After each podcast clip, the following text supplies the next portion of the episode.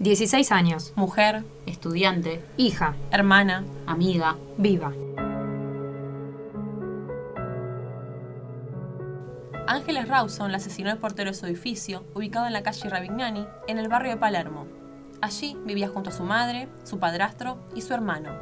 Este hecho, que sacudió a la sociedad argentina, ocurrió el 10 de junio de 2013. La conmoción del caso policial se dio en parte porque las características de Ángeles escapaban del lamentable perfil con el que suele etiquetarse a las víctimas de este tipo de asesinatos. Una joven tímida de 16 años, Abanderada de una escuela católica. fanática del anime y las historietas.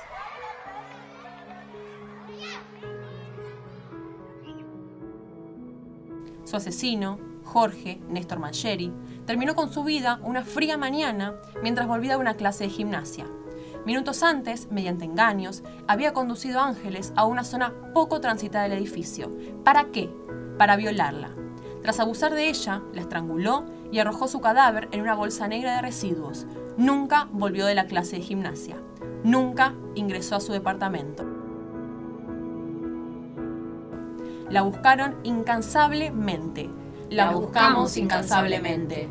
Su asesino ayudó en la búsqueda, pero sabía que ya no estaba. ¿Cuánta impunidad tenés que sentir para atacar, abusar, asesinar y desechar a una chica que conocías hace 11 años? ¿Cómo podés usar en su contra la confianza que ella y su familia te tenían? ¿Cómo podés usar esa confianza a tu favor? La denuncia por la desaparición de Ángeles se hizo en la madrugada del 11 de junio, cuando su madre se comunicó con su padre porque no había vuelto a casa. Sus amigas les dijeron que no había vuelto al colegio esa tarde. Nunca llegó a la clase de inglés.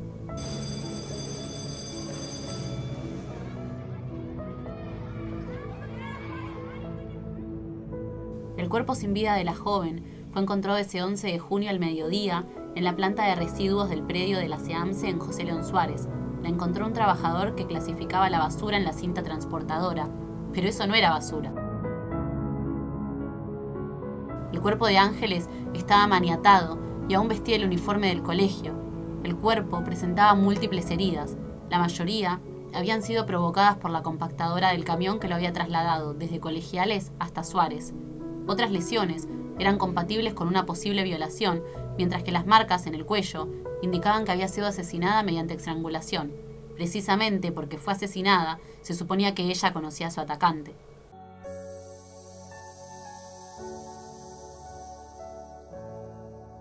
La investigación inicial se centró en el círculo íntimo del adolescente, su madre, Su padrastro. Y sus hermanos. los peritos hallaron en el sótano del edificio materiales similares a los que se habían aparecido junto al cuerpo de Ángeles. Y la policía interrogó a su padrastro y a otro hombre que terminaría siendo el femicida de la joven. Tras un careo entre ambos, Sergio Opatowski, el padrastro a quien muchos quisieron condenar, incluso los medios, fue dejado en libertad.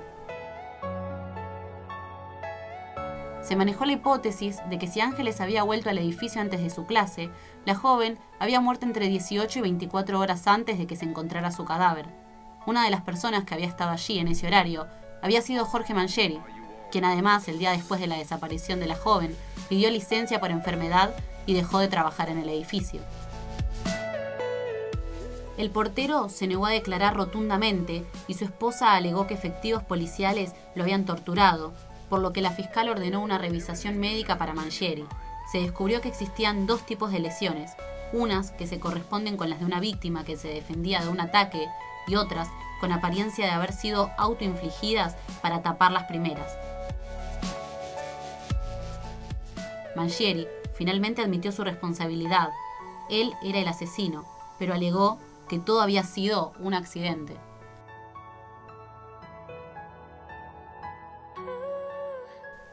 La causa judicial tuvo mucho traspiés, con acusaciones entrecruzadas y testimonios contradictorios. Nosotros llegamos a la conclusión evaluando específicamente toda la información que está en la causa. Eh, La mezcla de ADN debajo de la uña de la víctima está en la causa, digamos. Este, el hecho de que se haya dicho que era un solo perfil de, ADN debajo de la uña fue la información periodística. Siempre en la causa se dijo que había dos, uno completo o uno incompleto. No solo la frivolidad de las declaraciones del imputado, sino también la defensa ultranza de sus familiares y conocidos fueron lo que movilizó a la sociedad argentina y derivó en marchas multitudinarias pidiendo justicia. Las mujeres jóvenes fueron sus principales protagonistas. El femicida, por su parte, a simple vista tampoco parecía encajar con el estereotipo que nos venden los medios de comunicación. Un hombre trabajador, padre de familia, que conocía los movimientos de Ángeles desde un costado familiar. La había visto crecer en el edificio desde los cinco años. Ella y su familia le decían por su nombre de pila, no Mancheri como se lo conoció en los medios. Hace menos de una década, el término femicidio se volvió moneda corriente en el vocabulario argentino, tanto entre periodistas y especialistas como en espectadores de la televisión y lectores de los diarios y portales. Crece la expectativa de la gente por la falta de respuestas en el caso.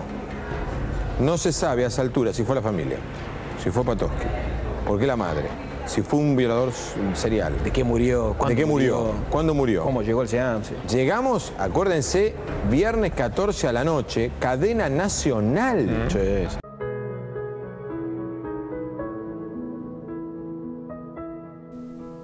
La presencia de material genético debajo de las uñas de las manos de Ángeles fue un elemento central para determinar la culpabilidad y autoridad del hecho. Toda la información que se obtuvo tras el peritaje del cuerpo de Ángeles indicó que el móvil del asesinato fue cubrir un intento frustrado de violación. El juicio oral por el femicidio de Ángeles Rawson se inició en 2015 y allí se conoció el verdadero Jorge Mangieri. Cinco mujeres alegaron que habían sido acosadas por el portero del edificio. Era algo conocido entre los vecinos, pero secreto.